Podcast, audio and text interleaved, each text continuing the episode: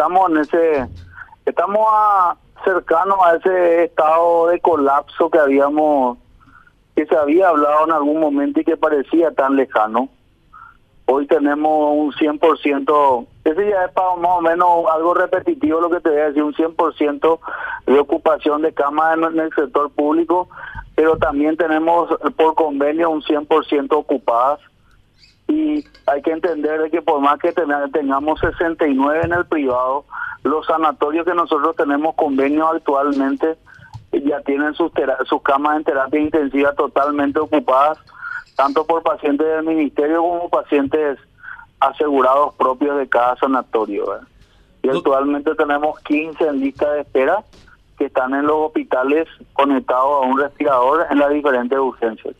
Doctor, ayer lo escuchaba al director de terapias del INERAM y decía, si el presidente de la República hoy necesita una cama de terapia, no va a tener, decía. A, este punto llegamos. ¿Es así como decía el doctor, eh, doctor Roque Silva? y por más que tengas toda la plata del mundo en tu bolsillo y sea el dueño de casi todas las empresas de Paraguay, vas a tener una cama porque no hay disponible actualmente. Doctor, eh, ¿qué te parece la restricción que se anunció el día de ayer?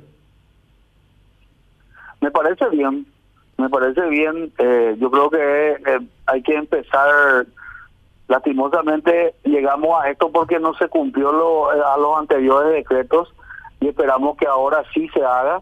Necesitamos que la gente entienda de que estamos en un escenario muy difícil. Yo sé que a muchos le va a golpear la economía de, de su de su trabajo y todo eso, pero tenemos que entender de que estamos en un estado importante, que estamos en una situación complicada.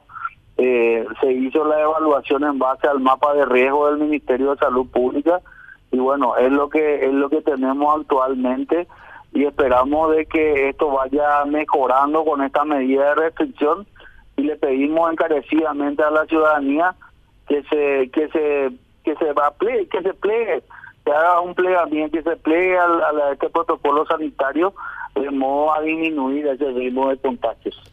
Ahora, doctor, eh, yo en lo particular noté muy confuso ayer la, la, conferencia de prensa donde estuvo el ministro del Interior, el ministro de Salud y también de Educación. Noté confusión, hasta si se quiere, mucho de improvisación. Eh, estoy hablando de manera muy particular. Creo que todavía la comunicación, no, no aprendimos a hacer comunicación muy clara todavía desde los ministros del Ejecutivo eh, aquí en nuestro país. Eh, porque se quedaron todavía cosas, preguntas colgadas, interrogantes colgadas, y entre joda y joda eh, decían, ahora hay que hacer otra conferencia para explicar lo que se quiso explicar. O sea, eh, esto eh, pasa de hace rato realmente, y mucha gente que tomó a mal el hecho de la restricción horaria, muchos que dicen que no la van a cumplir, hay que ver hasta qué punto la Policía Nacional también va a acompañar este decreto, porque si no, si hay un, no hay acompañamiento de la Policía Nacional, no, no sirve absolutamente de nada. Eh, si bien se le pide a la gente este esfuerzo nuevamente, doctor, de, de, de restricción horaria, en donde se va a tocar un tema económico importante, también la gente pide a las autoridades, pide al gobierno que de una vez por todas se pongan los pantalones de tomar decisiones correctas. Me refiero a lo que ya sabemos y es de público conocimiento, doctor, los insumos, las vacunas, las camas. Según el mapa epidemiológico, estas son las ciudades en alerta roja y hay que tomar esta determinación. Podemos compartir, podemos no, ya está.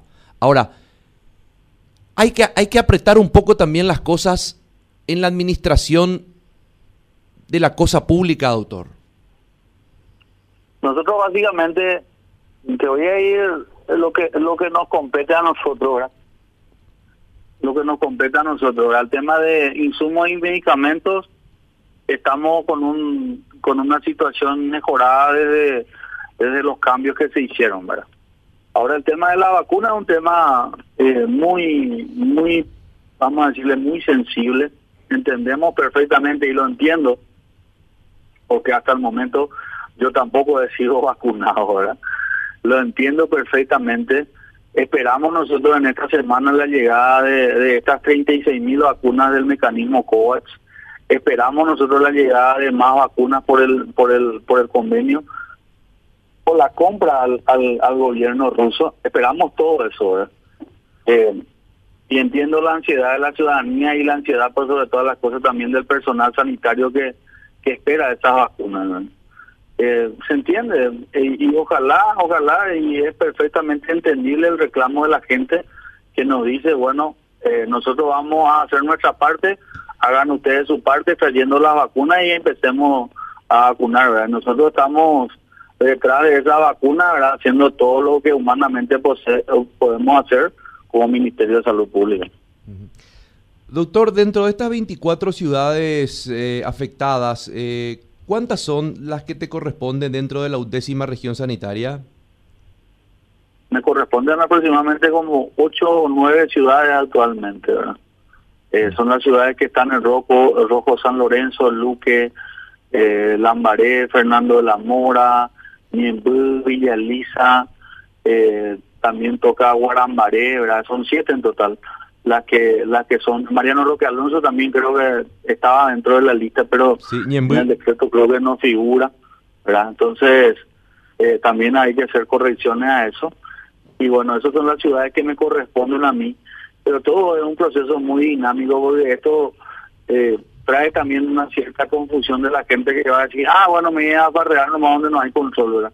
Pero hay que entender que los controles se van a hacer en todos los en todos los distritos de Central y tenemos el compromiso del Ministerio del Interior y la Policía Nacional de que se haga cumplir este protocolo y esto nos permita mejorar esta situación sanitaria.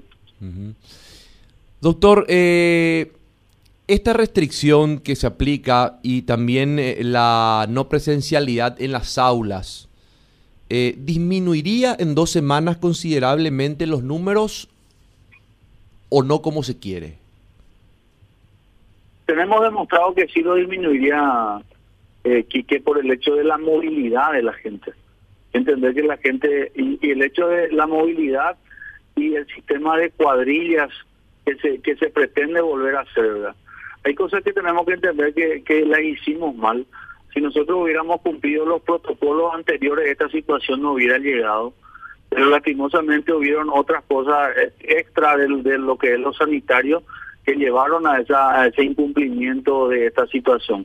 Pero bueno, hoy tenemos, tenemos que mirar nuestro presente y nuestro futuro y empezar a hacer las cosas que teníamos que hacer con el fin de, de por sobre todas las cosas, cuidar a la ciudadanía y cuidar a las personas que están cumpliendo este protocolo sanitario. Bueno, eh, eh, ya sabemos que el distanciamiento, el lavado eh, de manos constante, la utilización de mascarilla es una cuestión ya que no hay que cansar de, replicar, pero que sabemos que ya es el modo normal de vivir hoy por hoy, que tenemos que seguir utilizando. Esta restricción horaria, que ojalá, ojalá se cumpla, digo, ojalá se cumpla desde el punto de vista de que, que ojalá sirva, ojalá sirva, porque lo, genera, doctor, un un problema el tema de la restricción en otros en otro en otras personas genera un problema eh, en, en, trabajo por sobre todas las cosas. Entonces ojalá que sirva realmente ojalá que sirva porque eh, que, que, hagamos una tengamos unos 15 días de, restricción y que al fin y al postre las cosas continúen así eh, ya uno vaya Dios a saber qué va a ocurrir después. Ojalá no lleguemos a esa situación pero esperamos nosotros que que por sobre todas las cosas la gente se daba una a una autoevaluación y, y, y control del riesgo de las actividades que va a hacer. Estamos en un momento demasiado complicado, eh, como eh, la situación es así como te la pinté, Quique, y, y realmente a uno le desespera porque acá hablamos de, de personas que están en una urgencia eh, sin tener una cama en terapia intensiva. Ayer, como le decía a mi epidemiólogo cuando me pasó el reporte preliminar, Después de mucho tiempo hemos tenido menos de mil casos en un día, pero nuestro número de internados y, eh, en terapia intensiva sigue en ascenso. Entonces, por eso es que necesitamos que ambos vayan disminuyendo de modo a traer un poco de tranquilidad también a la gente. Ahora, doctor, ¿cuál, ¿cuál es el promedio de tiempo que una persona ingresa a terapia intensiva? el promedio mínimo es de dos a cuatro semanas, Quique.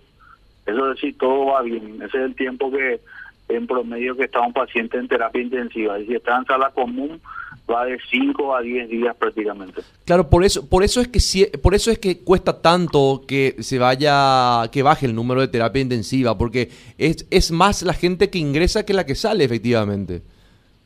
Así mismo, esa es la situación que, que hoy estamos viviendo. Eh, aparte de eso, estos pacientes son son pacientes muy difíciles de manejar en la área de terapia intensiva es por eso que es, valorable y eh, plausible todo el trabajo que hace ese equipo multidisciplinario en, en la sala de terapia intensiva tratando de, quitar a estos pacientes de ese cuadro grave. Hay que entender que prácticamente esta, esta enfermedad eh, llena de líquido y eh, colapsa en esos pulmones y eso hay que trabajarlo día a día con el fin de, mejorar esa capacidad ventilatoria nuevamente. Ya por último, doctor, eh, dentro, que dentro de las ciudades que, mencionamos recién, que están dentro de la región sanitaria que le tengo a cubrir, eh, ¿cómo están de insumos?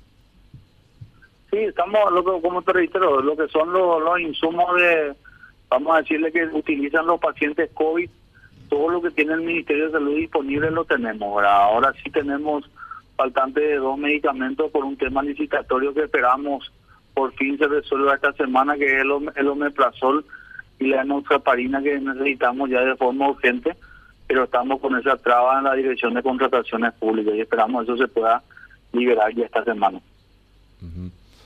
Bueno, doctor, eh, ¿qué más podemos sumar a la gran audiencia de Radio Primero de Marzo antes de despedir la charla?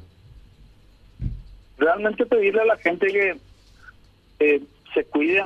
Estamos en un momento muy complicado. La situación no está buena estamos con una alta ocupación de nuestras camas. Prácticamente estamos a paso de un colapso de nuestras camas en terapia intensiva que ya prácticamente no lo tenemos. Y, y nosotros queremos seguir brindando una buena atención a los compatriotas. Entendemos la molestia de mucha gente por las medidas tomadas, pero si no las tomamos, esto se puede ir a un escenario catastrófico y, salir de ese escenario va a ser mucho más difícil. Si seguimos así, el COVID va a manejar el país y eso no lo debemos permitir. Así que les pido a la gente que se cuide y que de esta vamos a salir todos juntos y al COVID lo vamos a vencer en la comunidad y no en los hospitales.